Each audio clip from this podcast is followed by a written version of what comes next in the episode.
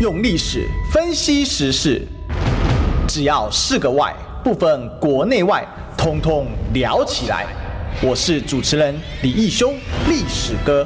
周一至周五早上十一点至十二点，请收听《历史一奇秀》。各位中广听众朋友，大家早！这里是历史一起秀的现场，我是主持人历史哥李一修。今天是礼拜一啊，哦，这个好像有一段时间没有礼拜一来跟大家分享一下呃自己对一些事情的看法了。呃，那这个我礼拜一向来喜欢问候大家呢，有没有这个 Monday Blue 呢？哈，周这个蓝忧郁星期一啊，希望大家没有哈。那身为一个很久没有放假的人，所以我其实没有什么感觉了。好，好，但是。呃，希望历史哥今天在星期一中午之前的这个空中的陪伴，可以让大家呢，哈，有一个至少啊度过慌乱的周一早上之后，有一个愉快的午餐时间啊。好，我们今天来谈一个主题啊，哈，那这个其实最近议题非常的多啊，哈，但是我想要概括，用一件事情来概括就好了啊。我本来是想要写说蔡蔡英文以跛脚哈，但我总觉得这样没办法呃来完全的关注这件事情，所以呢，我就把它的整个这个框起来哈，叫做呢佩洛西让蔡英文提早跛脚哦，我想用这样的一个标题作为我们今天的开头，也作为今天的结论哦。那这件事很重要哈，为什么很重要呢？哈，这个起因呢，哈，当然想写这个标题的起因，其实是昨天晚上啊，我自己在做我直播 call in 节目之前呢，那我就这个想说来探一下哦，大家也知道我们家高人呢是这个始终宅啊，是绿营的始终宅啊，那我就问问他，哈，就说，哎，你怎么看二零二二？哈，因为我们知道二零二二最新的一个变局在哪里？在桃园哦，桃园从沙卡都啊。哦，那事实上本来萨卡都西第三方是比较弱的了哦，就民众党赖清德比较弱。那现在呢，因为呢郑宝清啊，也就民进党前立委啊，也加入了这个战局啊。那现在变成了哈这个四卡都哈变四角兽了啊。那这个战局会怎么样呢？看起来一片扑朔迷离啊啊！不过我要跟大家说，这一段时间如果有一些民调突然跑出来的话啊，这个。或者是呢，哈，他在力挺他的人呢，这个所做的民调呢，哈，我只能讲哈，那个都叫做三个字，叫烟雾弹啊，千万不要啊，是个闻鸡起舞啊。其实看这个政治哦，我老实讲，以前我也常不太认同一件事情，但现在慢慢的哈，我已经呃觉得哈，确实有一些道理啊。怎么样了？哈，就是以前讲说啊，笑脸呢啊，跨境敌啊，连跨博了哦，你修笑脸啊，就是说年轻人看政治啊，你看不懂啦，你太年轻了。这以前呢的自己啊，还还没这个到今年哈，今年比较有感觉，因为现在两个孩子的爸嘛哈，所以有些心态也慢慢改变哈。那以前呢，这个也还没结婚，也还没小孩的时候，对这种是你看不起年轻人的话，我我呸哈，我就其实啊，我就最讨厌你这种倚老卖老的心态，对不对啊？可是现在呢，诶，其实我倒蛮喜欢去请教老人家的哈，所以呢，我就去请教一下高人这件事啊哈，就回到我一开始故事，我就问他，我就问他说，那二零二二你怎么看呢？他说呢。这个民进党啊，哦，至少三都哦，再加一都哦，那就是这个三都，哪三都啊？那当然台南、高雄哈，呃，我我高雄的嘛哈，高雄我们当然是台南是不会变天的，这大家都知道，陈其迈已经稳定领先百分之三十了哈。那当然高雄的问题改天再聊了哈，虽然我觉得也没什么。这个这个这个可以聊的部分，或者是说，其实有很多可以聊的部分，但是听众有没有兴趣是另外一回事。毕竟我们做广播电台，大家还是要照顾一下我们的收听率嘛，哈，还有大家的这个收听的兴致啊。那如果你真的觉得很有兴致的话，哈，我最近也在想这个问题啊。之后也许我们呢一个礼拜保留一天啊。呃开个口音啊，给大家，对不对？好，这个我们很久没有电，我还没在中广开过电台口音哦，让大家来表达一下意见，搞不好啊，就在当中可以激荡一些火花也说不定啊。好，那回过头来就就是在讲这个事情哦，啊，就说这个三哦。坐山啊，我总结他的结论啊，哈，六都呢是坐山望四啊，国民党是保二啊，那能不能多一呢？好，那就看看啊，南这个台南高雄没问题，台北的话呢，陈时中会上，好好，那我先暂且不表，那我就问他说，那异动那一起哪里？桃园吗？他说对，那我就问他说，哎，郑宝金参选了，那你怎么看？他说，哎呀，那个票不会多啦，两到三趴最多。我说，真那么低吗？啊，不会是四趴啦，好，三四趴最多，哦，所以就就是不超过五趴意思，还是对，好，那这个是得票率哦，这不是民调，我先提前先讲清楚。其实我就在细嚼他这件事情，虽然虽然高人是始终仔了哈，但我们也不需这么讲。但是这看法不是说不能参考啊，呃，因为呢，其实最后在投票的时候，你能不能够赢这件事情，会很直接的影响你的得票率。台湾人投票终究喜欢一个字，赢啊，赢了。啊，赢那个是安诺送啊，所以呢有两个字嘛，好赢赢什么就是爽，就像台湾的国球，有人说是棒球哦。如果这种讲法了，如果是一般人呢，我都会笑笑。那如果是呢什么呃这个自称呢是有评论的啊，或者评论员，或者说自称的很了解台湾的人呢，哈，我都会吐槽他。哎，那你是不了解台湾的哈，那你绝对是不够了解了解台湾呢？为什么呢？因为呢，台湾人的国球是什么？赢球，什么国球？哪有国球？就是赢球哦。应该说国球就是赢球哦。哪有什么国球是棒球？国球是什么球？通通不是，就是赢球。因为台湾人很喜欢赢啊。为什么？因为台湾人实质上啊，在历史上啊是输怕了。好，老实讲是输怕了啊，这个这有历史的成因呐。好，那既然是历史哥呢，但解析的角度呢，那个脑洞之开阔呢，就当然要跟人家不一样啦。那这不是标新立异哈，我们讲一个事实了。台湾人向来啊是一个什么？就是一个呢，呃，这个移民地。另外呢，同时啊是一个呢非常政权混乱的地方。台湾经常在换政权，那每次新政权来呢？哎呀，选边站就是一个很重要的时候啦。选错边，那可不是输的概念呐，那是是怎样？这个是连全家败光光啊，搞不好啊，全家死光光啊。所以呢，赢是台湾人呢最重视的，移民社会也是赢最重视啊。为什么会移民呢？其实会移民不外乎两种可能嘛。第一个在家乡就是鲁蛇嘛，虽然这样讲很难听呐。哦，其实包括我们自己的祖先，我最近才知道我们家的这个先祖哦，在大陆的时候，在在中国大陆的话，在福建呐，哦，是从这个应该是从这个泉州晋江来的嘛，哦，那在这更前面是陇西嘛，哈，陇西李氏吧，那这个这个什么，那为什么要从从泉州晋江来呢？那就是在家乡不是亿万富豪，你过得好好，你干嘛来台湾？当时来台湾瘴癘之气，啊，又有这个原住民三三不五时出草一下，来台湾还要闽客械斗，哦，还要张权械斗，对不对？先漳泉后闽客，那当然就是，当然就是怎样，在家乡不好混嘛。那所以呢，那鲁蛇最关心什么？我能不能怎样搏一搏，单车变摩托？那当然就是赢啊。所以赢的这个啊，只想赢这件事啊，是刻在台湾人的 DNA 里面的。所以呢，台湾投票是一样的嘛，除了。少数的死忠仔哈，死忠仔确实人数也不少，但是死忠仔绝对没有过半数。大多数的人呢，只要呢他是浅色的选民到中间选民啊，其实他们关注的还是赢呐。浅色选民只是说他的潜在投票行为呢，他会往哪个方向去？好，那这个。呃，讲到这里哦，这基本哈有一个大概概括了嘛，哈，好，那所以就很多人在关注这个桃园的选举，那也很多人呢啊就会去关注这个新竹的选举，哎，其实呢，哎，我就问了高人，他说。新竹他也很重视，但他认为高虹安会赢，哈，这个非常有趣哈。等一下我们会一个一个来稍微检讨一下。那这里面其实都隐含了一些状况啊。好，那另外就是他点名宜兰哈，那宜兰因为最近这个林姿妙被起诉嘛，当然这被起诉的背后有很多的问题啦哈，好像大家也不是很相信这个起诉啊，因为这个起诉就当年这个邢太昭所带领的北检帮搞这个马英九三中案的那一群人嘛，那一挂个个都升官了哈。OK，好。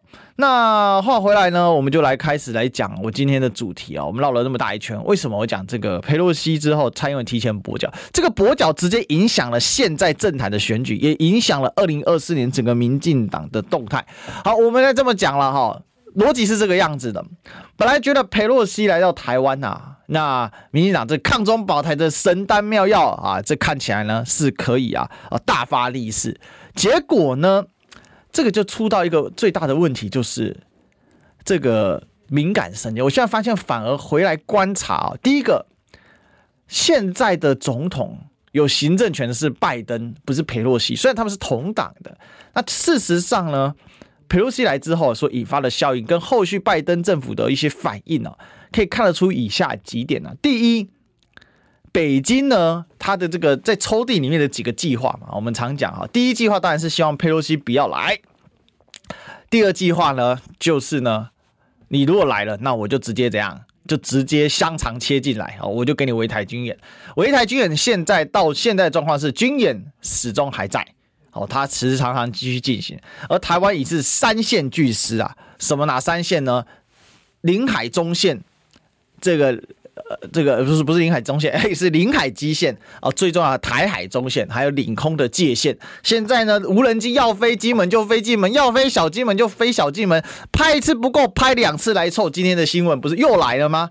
那你这拿他没办法。所以现在在上面飞来飞去，但是你根本没办法。那改天如果不是无人机呢？如果是直接。飞到台湾的上空。事实上，你去看解放军相关的官方布告，虽然我们一直说啊，我们官方一直说这叫认知作战，拿长镜头拍的啦。哦，可是事实上，稍微懂货懂行的人呢，一看那个镜头的角度，那就直接飞到澎湖上空，飞到台湾近海啊。很多人说飞到五海里左右，直接放，直接投射下去，因为那个不是长镜头特别拍，那个是战斗机飞行员头盔上面的密录器拍的。那也不算密录器，就是他的那一个所谓的随身的那个监控的小摄小这个小摄影头就去拍的嘛的截图啊。好，那我们就在想这个问题啊，就是说为何到这种程度，蔡英文都没有反应呢？这个三线技术都没有反应呢？其实这反映了两这几个事情。第一个，中国解放军的一个。这个策略上的调整，还有他这样子随后跟上的这种作为啊，其实一定程度是超乎美国的预期的。所以第一时间呢，超乎美国预期，所以蔡英文不知道怎么办，所以他只好继续当他的美食 KOL 去参加美食展，哦，去参加美食展。那所以第一天尴尬到不行，第二天才跑进横山指挥所，因为很多人骂嘛。那另外呢，我想美国也终于反应过来，说：“哇靠，怎么会是这个样子？”哦，那怎么？那他反应过来之后呢？那美国做的第一件事情是什么？完全收回了指挥权。哦，现在台海的一静一动啊，完全美国人说的算。那这个是一个长久影响的指挥链，美国人真的能够百分之百控制台湾吗？其实我觉得也不见得了哈。但是他能不能百分之百的决定蔡英文的命运啊？那现在看起来是哦。那为什么一样是中华民国的总统陈水扁、李登辉、马英九？没有人像蔡英文这样控制。我要跟大家讲，控制这种事情哦，它形成一种权威的过程。它要么就制度化，要么就权威化。可是不管制度化或权威化的过程当中呢，个别人的这个性格，还有他的这个生命的历程，其实都会影响那个结果。哦，就就像是。明明大家都是员工，老板说叫大家做 A，其实每个人都在做 A 嘛，就是会有人很北 bug，他就做怎样？人家写大 A，他就要写小 A；人家写大 B，他就写小 B，对不对？好，那。就是这样子嘛，好，就是总会有人哦，他就是他的服从性没那么高，但长久下来呢，有可能他被老板开除。如果老板没有开除他，那以后这个人呢，老板现在写大 A，他不直接写写小 A，他可能呢，他直接写大 B 了。为什么？因为他觉得他可以这样做的权限。所以话说回来，今天被美国这样完全控制，事实上是蔡英文咎由自取的了。好，就蔡英文总统，他为了要选上这个二零二零的总统嘛，所以他花了很大的力气啊，完全一面倒的贴向美国。所以呢，在美国部分人眼中，他是。百分之百一百分的啦，好，那这个事情我是有经过这个国民党的呃这个这个去这个有一些就去美国访问的高阶的学者，我们在访问的时候，哦，他们私底下有讲到这件事啊。好，那所以呢，我们就回过头来讲啊，现在他完全被控制，那怎么办呢？两岸在美国完全介入之后，一静一动，美国说了算。好，问题来了，那两岸就是什么？就只剩下中美了。两岸关系就只剩下中美关系下的子议题。好，那这个东西呢？请问是不是就创造了蔡英文跛脚的空间呢？那当然是啊，你的权力就瞬间空心化。为什么？我们都知道，总统的权力有几个嘛？国防外交直接领导，那内政部分呢？指派行政院长，由行政院长来处理，这个是大家都知道的事情。的问题是，美国完全接手之后，你的国防外交权瞬间，哎，用跛脚称呼他。其实我今天用跛脚称呼他啊，都太客气了。也许我等下，这个下播之后，我要把这个改成啊，佩洛西让蔡英文呢只剩提线木偶，也许可以更精确，说不定，对不对？好，那在这样的一个状况之下呢，我们可以看到，你这个权力空心化，在民进党大家看不看得到？当然看得到啊，当然看得到。我要讲很清楚，民进党人哦，是权力斗争的生物，他们对权力的嗅觉是非常敏锐的，跟国民党那是很不一样的。国民党啊，你看昨天开了一个全这个全代会，还在打架，好，那就是没办法。明明现在你只要不要出负面新闻，明明现在你只要大家躺着躺好就好，躺好搞不好都能躺赢，他就偏偏不想躺，他就要继续的来怎样来斗争，他连他要怎么获得最大权力的路径他都不知道。可是民进党不一样，民进党人毕竟在过去是被这个两，尤其是这个这个在党外时期啊，哦被蒋家给打压的嘛。所以他们当然是对于这个权权力怎么获得是可以了解的。好，那好，但现在怎么办呢？现在遇到这个状况，其实民进党内也开始看衰蔡英文的领导嘛。所以蔡英文事实上已经跛脚了。那这件事情啊，哎，我们要动用到高人的智慧，老人家哈，这个自从退休之后啊，真的啊，因为现在含饴弄孙嘛，好，真的智慧都圆满起来了。我就问他，我说蔡英文是不是跛脚了？他说：“这一定的啊，是跛脚了。这你就要问他，为什么？他身为始终的，他都觉得蔡英文跛脚了，还有谁不跛脚？哎，这是事实哦。在这个民进党的这个社群里面，蔡英文占据新闻、占据主导的这样的比例是明显下降，他的讨论度是明显下降的。那这个哦，这个同一时间呢？”比如说赖清德的版面，比如说呢，其他可能接班人的版面是上升，特别是赖清德越来越浮出来。蔡英文事实上原本是希望把蔡把赖清德给彻底跛脚化，呃，也是把他彻底的干掉。所以呢，在这个佩洛西军演来台之后所造成围台军演之前，也就是说佩洛西来之前，啊，我们就以佩洛西为一个分界线，佩洛西来之前。赖清德几次出访是彻底的被蔡英文给羞辱啊！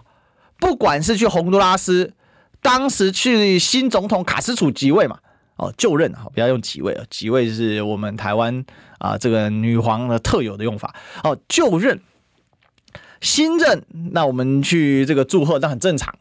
哎，美国副总统贺锦丽啊也去嘛，Harris 在现场，我就最后秀出来图赖赖清德剩一双手。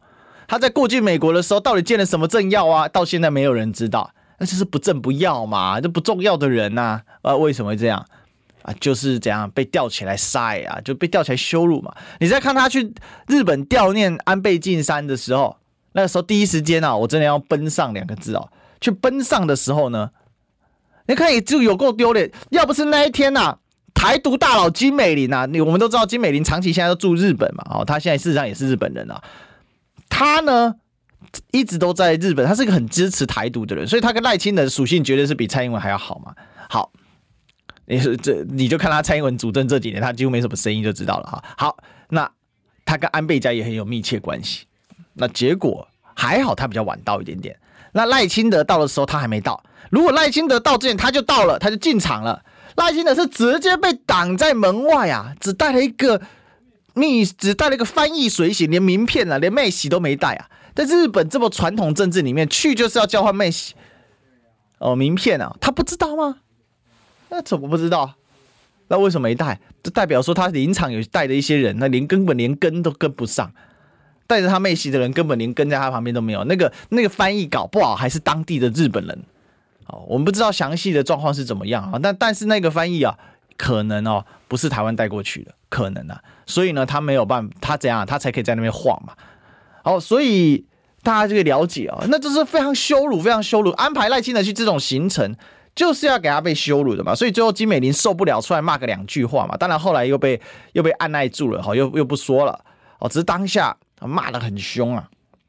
好，所以呢，所以呢，哦，那。我们就话话说回来啊，为为什么是这样子给人家安排？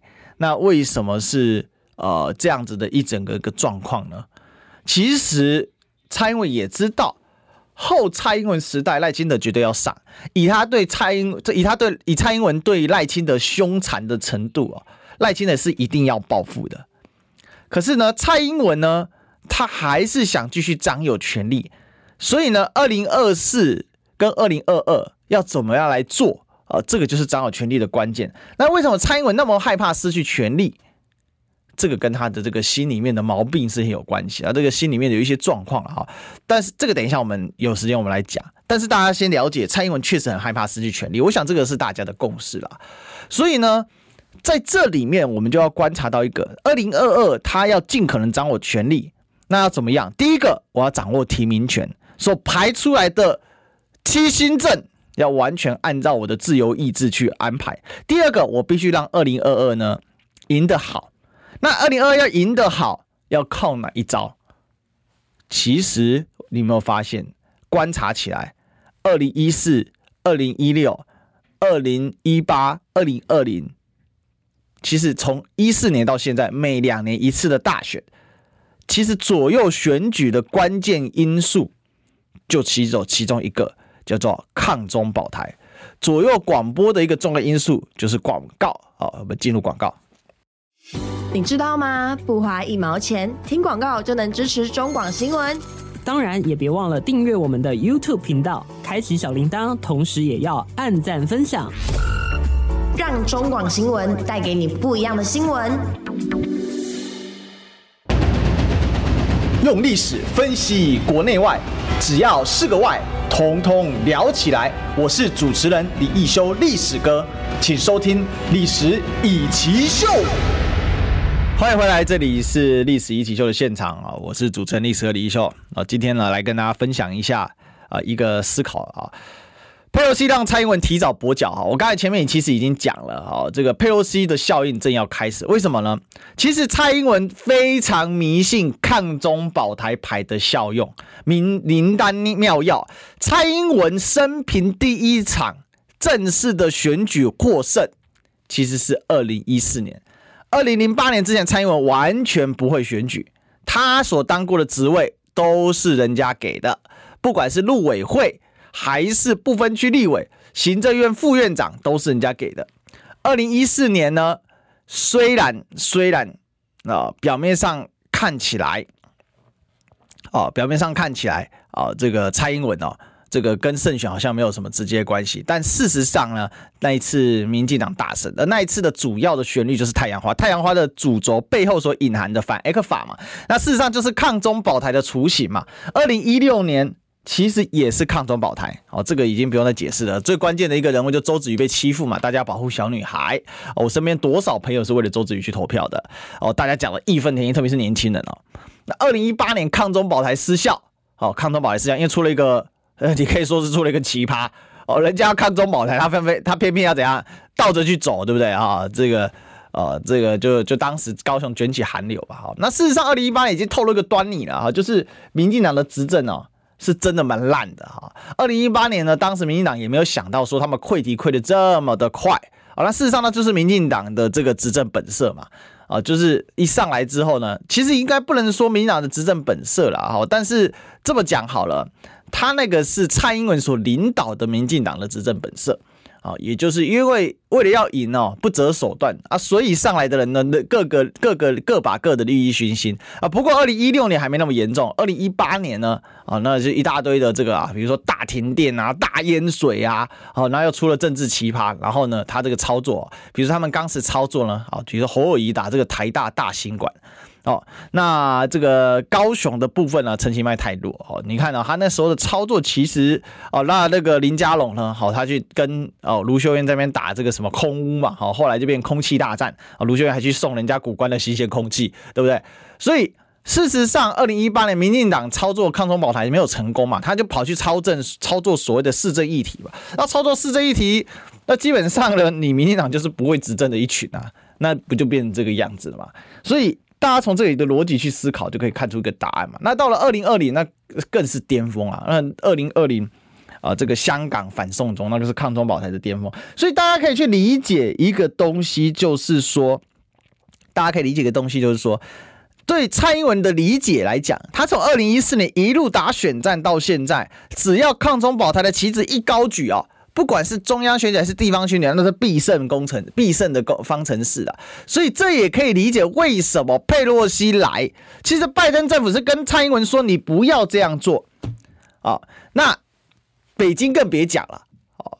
但问题是，第一，佩洛西这个人本来就不受控。哦他就是一个逆鳞嘛，哦，他就是跟这个拜登就是这个就是表面上虽然是好同事，那事实上私底下就装作不认识嘛。拜登给他打再多电话，他就是不要。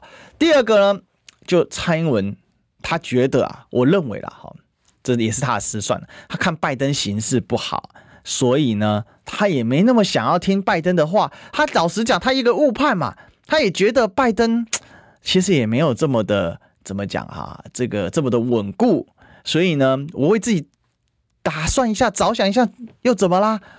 我做了六年总统，慰劳一下自己，难得任性一回，又怎么啦？所以呢，把佩洛西给抓来了啊，把佩洛西给邀来了。到后来呢，拜登给了很大压力啊，希望你退邀约啊，所以当时要传出所谓的退邀约，但佩洛西不接受啊，人家就是要来了，佩洛西。那你想看 Crazy Nancy？开玩笑，疯狂兰西是你能主控的吗？当然不是嘛，他说来就来啊。OK，那啊、呃，这个就变成这样子啊、呃，变成这个样子一个状况了。那这个这个这个状况的形成啊，变成蔡英文也骑虎难下。那来了，反正呢就照原本的计划吧，最高规格哦、最这个什么呃最大的欢迎，好，最大的红线通杀。你就想哦，来了不止见立法院立法院长，当时这个游锡堃确诊嘛，所以副院长戴宇京去了总统府，然后呢又去人权园区，又见了什么？又见了各方人权领袖，包括这个香港的铜锣湾书店的啊、这个店长啊，哦，那这个人权呢，他看他指定要见谁，通通让你见哦，台积电也让你去啊，所以呢，好，这一个就是这样。那这么疯狂的规格，他的意思就我就是把你恶心到底，我要让你见识到抗中保台牌的绝对威力。结果啊，千算万算，漏算一折啊，漏算哪一折呢？就是老公的反应。当你人家算到，当你算到，你以为你是已经算到了呃第二步，好了，对，假设我们这个是 A B C D E 好了，你以为你已经算到 B，在看 C 的时候，人家已经算到 F 了，那是高明显高你一折嘛，瞬间整个。黑压压的压怪，一开始在笑人家是纸老虎，回头时候呢，整个傻眼，就飞弹从你上空飞过，太空飞领空，硬是要装死，结果人家也算到你这一步啦。你国防部不公布是不是？没关系，我就打到日本自称的这个 EEZ 里面去哦，那你就就是所谓的专属经济区嘛，飞弹打下去。日本的文官系统，根据他们自己的守则，他一定得公布。这也日本政治人物是阻止不了的。自民党哪怕有通天之能啊，他们也控制不了日本的文官系统啊。那这个就是民进党不了解的地方。民进党在台湾是把我们的文官系统彻底的这样渗透、分解、掌握。可是日本啊，它不是这个运作逻辑的。所以呢，在这样的一个情况之下呢，直接大爆死。其实整个裴洛西之后啊。整个大爆死的关键，其实就是老实讲啊，就是日本防卫省啊贴出来飞弹从台北上空飞过这件事。虽然始终仔是无感，好，这件事我也请教了高人，高人说会怕就会怕，不会怕的就不会怕。哦，我承认确实是这样，这已经变成公说公有理，婆说婆有理的事情了。但事实上，懂真正形势的人都知道这非常危险呐，而且中线继续出来嘛，继续过中线，继续逼近你的领海基线，船也来给你绕，跑到你花莲的外海去给你造和平电厂，反正就做了各种的事情，反正他亮准你回答不了。现在每天在金门上空飞，为什么？因为我跟你讲，金门哦不是美国的守备范围，这就要讲点历史了。当年八二三炮战，美国是有支援台湾没有错，可是呢，当时呢。美国人是不接近金门本土的哦，到这个外海，对不起，你自己派船来接驳。解放军也很有默契，当时他的做法就是只打蒋舰，不打美舰哦，我就不动你美国，但是金门的事情我照打照轰哦。然后呢，这个啊，只要是蒋舰哦，也就是当时哦这个中华民国政府的国军啊，哦中华民国国军，只要是国军的船哦，我就把你打掉哦，所以叫只打蒋舰，不打美舰。哦，是这样的一个逻辑哦，所以这样子凑合之下，你就可以看出已然一条线的啦，也就是说，到目前为止，这就是一个蔡英文彻底的失算嘛。他现在所发生的一系列的回应，都完完超出他的当初的预想。他难得他勇敢的一回，可是的这个勇敢一回就彻底吃了鳖。拜登对他们非常不谅解，因为拜登认为说，你这就是在挑明的搞事。因为事实上，围台军演这件事情让拜登也灰头土脸嘛。佩洛西来看起来很勇敢，可是问题是，再怎么勇敢，想投给共和党就投给共和党，谁理你啊？同一时间呢，A B I 又去抄了川普的这马拉狗嘛，啊，就是海湖山庄嘛，这个一抄。那这下毫无余地可言啊！这就基本上，这个啊，这就这这怎么讲？就是完全对立的这个结果了。所以现在拜登呢，他只能抓得更紧。你不要再给我出乱子了！你再出乱子，你试看看。蔡英文完全没有回升的空间。他现在美国要来几个人？要来什么？要来干嘛？蔡英文完全只能巴巴的就站在那边，能怎么办呢？你看哦，明明来了，也做不了大新闻啊。该接见的接见，那能讲的就去讲哦。就比如说接见这个伊林戴安纳的州的州长，那这件事情还被阿亮哥骂嘛，对不对？说民主晶片，对不对？那他只能就讲到这个，他为什么能讲？他只能不断的在他有限的空间里面试着怎样，双手滑啊滑啊滑，可是就像一个不会游泳的人一样，他没有办法，因为他现在就是剩下那一个小方格。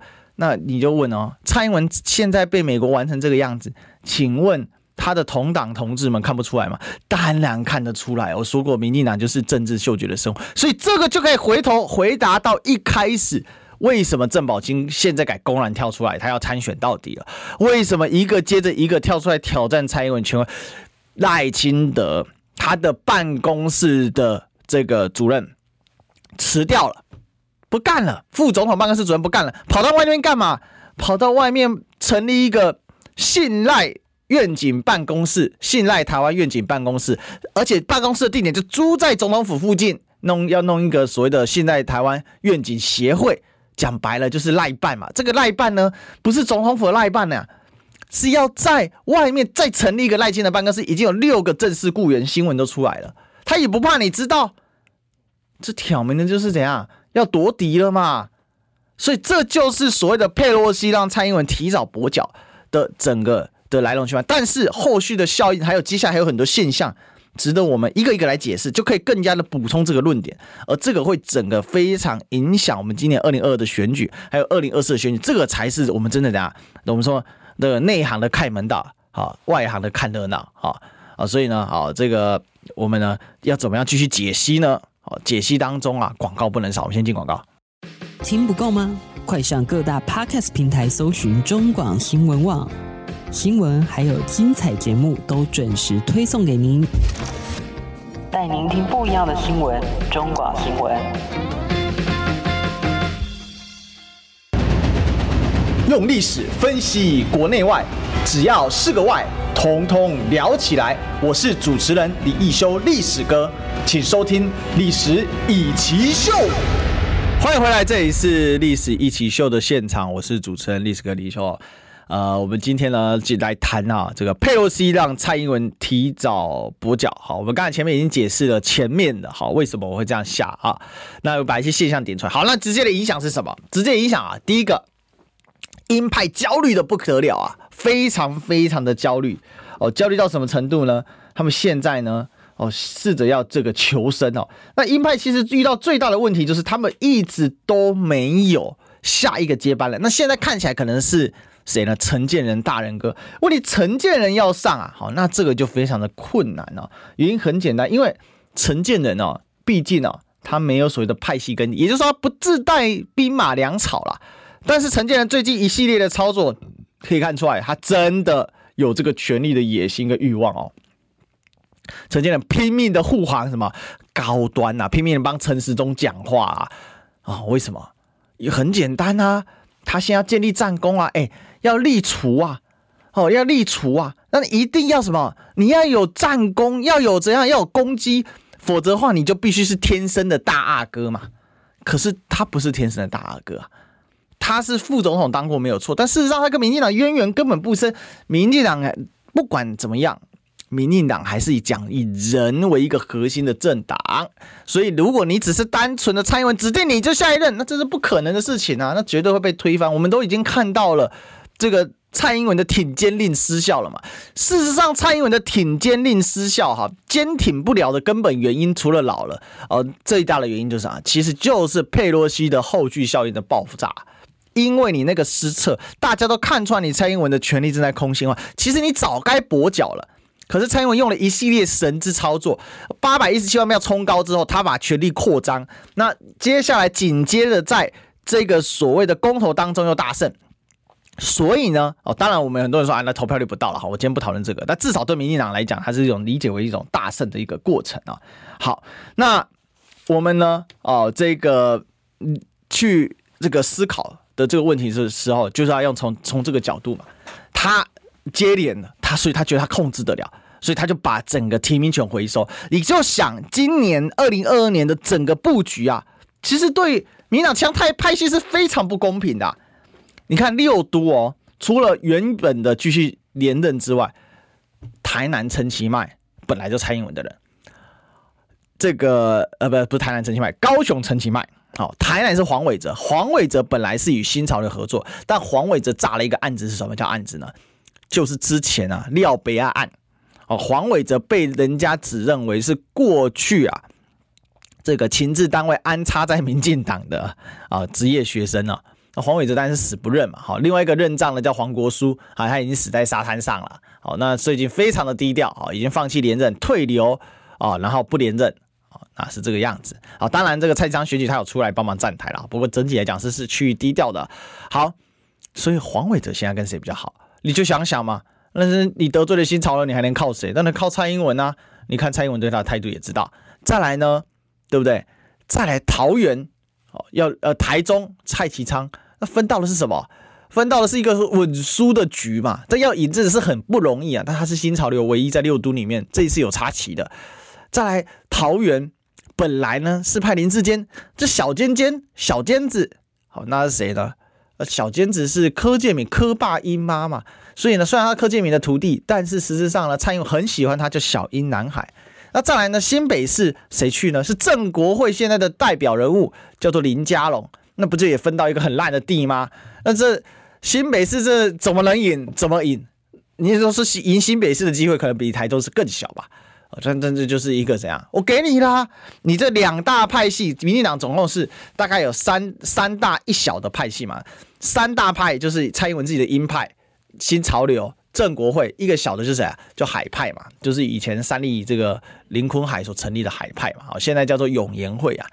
那你大概知道这个就逻辑就好了。那还当然还有其他一些零散的啦，比如说扁系啊什么的，或者是一些孤鸟，像王像王世坚这种的啊。那那那坚哥比较不一样，坚哥自己家里就是开建设公司，自己就金主，不用被其他人裹挟。好，那倒回来就是说，哎，那新那台北呢？陈时中那是蔡英文的人呐、啊，你六都几乎就站好站满了。那你看，连新竹这种地方，你还用林志坚所指派的沈慧虹，那所以就蔡英文就是老实讲，他就是把他给踢了，这好的都占走了，包括像屏东哦这种稳胜的地方，屏东最后不是新潮流去接棒，新潮流是很想接棒，没错，那没有嘛，新潮流当年搞了一下。这个苏家全的侄子叫苏正清啊，哈，在我们南部很有名，之前贪污的立委嘛，啊，他一个绰号叫阿丢嘛，好，跟陈陈其迈叫怕后两擦亲兄弟哦，打虎抓贼亲兄弟阿丢，啊，苏正清对不对？那他他没有成功的续接续上这个县长的部分，那怎么办呢？那他能够接续的什么呢？就只好呢，就只好挂扛棒说我是清白的，好不好？那问题是出来周春米，周春米虽然。啊，没有跟蔡英文这个跟苏家全家族这么的亲信，可是呢，你就要说他是广义上的阴气，可不可以算呢？某种程度上也算呢、啊。他现在也跟这个什么，他也是谁都可以合作嘛。那么这个性性格是相投的。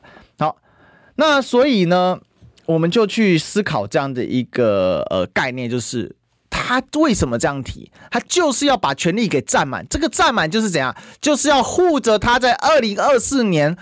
总统卸任之后，他要有人可以帮他讲话吗？其实六都是最重要的吧，六都市长是最有权力在台湾嘛，所以要护着他的人，那他就必须先提前安排啊。其实蔡英文权力欲是很大的啦。当时二零二零结束的时，二零二零选完结束的时候，不是有个修宪的一个风声嘛？当时有风声就说蔡英文如果修完宪之后可以选第三任嘛。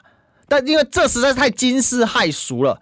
这跟着搞什么红线地制啊？你以为是袁世凯是不是？想搞修宪祭天好了哦，所以呢，太惊世骇俗，而且必须说，再怎么样，这不是个家天下。民进党等着上位的人多的是。我现在拱你、拥护你，是因为你带来我权力。可是当你一直连任下去，你反而成为权力的绊脚石。当然，大家就不挺他了。所以，因为这个这个风声是鹰系放出来的嘛，这个鹰派一放出这些音声之后。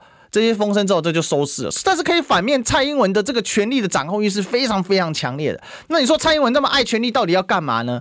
那当然是有很多怎样没了权力就会爆炸的事情啊。比如说呢，一点五个大特，对不对？哦，现在我想大家呃这个也很敢讲啊。不过呢。因为中广还是受限于 NCC 的管辖范围内哦，我希望呢，不要大家明天一早起来，突然之间呢，这一档节目主持人换人了哦，这样就不好了，是不是？所以呢，我们还是用一点五个 data jobs 来做做个替代了哈。这些东西都是会让怎样，他没有办法好好退休的这个结果。另外，他也参考了前面几个总统嘛。这事实上，你常听历史课节目你就知道，前面几个总统怎么样？李登辉是蓝绿共养，好，虽然的他是偏他是绿的，没有错，但蓝绿共养。陈水扁呢？是蓝绿追杀，陈水扁会那么惨啊？最主要就是因为绿的里面也很多人在追杀他，对不对？不然他女儿干嘛出来？谁没有拿我爸的钱？黑狼的苏贞昌、陈菊，你谁没有拿我爸的钱？为什么会这样？这些都背叛他爸了，呃，这是很可怜的事情的。那马英九呢？蓝的没有追杀他，绿的追杀他，所以马英九勉强活下来。但马英九每打几百则官司啊。他很可怜吗？就整天没。那蔡英文当然希望怎样？他下台之后，他可以安享晚年呐、你说让他屁股拍一拍，离开台湾就好了。我跟你讲啊，权力的生物啊，他是不愿意离开权力的。蔡英文去美国当然没事啊，问题是去美国就没有权力啦。在台湾有总统这个退休待遇，有这各种礼遇，有各种，当然好啊。他干嘛离开？所以他当然要布置他的权力啊。可是问题就坏就坏在你这下了一个害，下了一个什么？下了一手啊，最笨的棋就把佩洛西叫来。好，所以现在直接的结果就是各方各地啊开始各种涌现反动势力啊。大家看到你蔡英文，事实上呢，你一直布局布局布局，就布局到佩洛西啊。他就像一个什么？佩洛西事件之后呢，其实讲白了，就像是蔡英文已经裸体了。正常来讲，第六年开始总统就跛脚了嘛。那陈水扁是如此，马英九也是如此，但蔡英文呢？理论上应该要跛脚，因为大家威势于这个威，这、威则于八百一十七万的高票，威则于他有大量的年轻选票，威则于他在这个公投当中把不可能化为可能，所以呢，大家还在怕。可是大家发现这一轮操作下来，小智把他的年轻选票给吓跑了。你看这个蔡英文最近民调重挫七趴的关键是什么？二十岁啊到二十四岁啊几乎跑光。然后呢，三十岁以下大量流失，四十岁以下呢部分流失啊，这本来是蔡英文最铁的部分嘛，所以大家会看嘛。民进党是一群政治生，我一定要一再强调。所以大家呢其实都知道，那事实上蔡英文也因为这几年过得太顺风顺水了。事实上，他的整个的 team 啊，他自己的那一群 team 啊，本来呢可能呢是老实讲，可能是料敌千里之外的什么哦，可能是呢这个。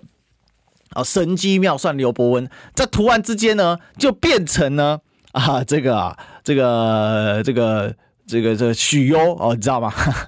狗头军师啊，是不是三国时代很有名？这个袁绍的军师啊，就突然变成这样，变成了这个呃这个狗头军师啊。那这为什么变狗头军师呢？那是久了嘛，就麻木了、松懈了嘛，政权得来太易啊。所以郑宝清跳出来了。郑宝清为什么敢跳出来？那现在开始各自找生路了，不想缴党费了，不缴党费，开始自报家门，说不缴党费两年呢。哎，那不缴党费是今天的吗？那为什么之前不说呢？之前说，哎呀，放心啦，我不可能被开除了，就代表说有没有缴党费跟他会不会失去党籍根本没关系嘛。民进党是一个很人治的地方嘛，他哪讲什么法治？一群法律人就是不讲法律的嘛。谁跟你讲法律？你自己看看台湾这几年司法被折成什么样子？法律人就是不讲法律的，法律人是用法律遂行自己之意志。简白来讲，看起来都守法，实质上全部都是人治。好，那郑宝清跳出来，那拱郑宝清的又是谁呢？啊，为什么呢？对不对？那你就想拱郑宝清的是吴子嘉啊，吴子嘉董事长，那那为什么是这个龚他的呢？所以道理就是大家去看嘛，就开始去看嘛。那为什么这些人怎样？他发现趁这个时候，蔡英文权力不巩固了，那我要怎么巩固呢？没有权力就要搞巩固什么？巩固潜力，哪个钱？Money 嘛，对不对？人一生追求两个大项嘛，一个是权力，一个是 money 嘛。权跟钱就是这些人想要的嘛，所以开始炒这个大秀。那你说郑宝清这个事情会不会最终影响整个选举呢？我觉得不会，但是会变得很热闹。但是他会是个信号弹，也就是说，郑宝清会不会当选？他自己相信他绝对会当选啊，这可以再开一集再来讲啊。就说郑宝清为什么想选这件事？但是整体来讲呢，他会觉得他有当选机会才选嘛。那那整个这个头像这个变化就很明显，也就是现在的整个这个民进党的下面哦。是非常涌动的，鹰派已经是明显镇不住场子，而且鹰派自己反自己。之前蔡英文指定林志坚的时候，第一个跳出来反的，真正把林志坚给翻倒的，让林志坚最终啊说了退选的关键因素是什么？是蔡英文自己的鹰派反水啊！这些人也知道蔡英文跛脚了嘛？蔡英文二零二四下课之后，请问鹰派的权力跟钱要从哪里来？那当然是要自己想办法找生路啊！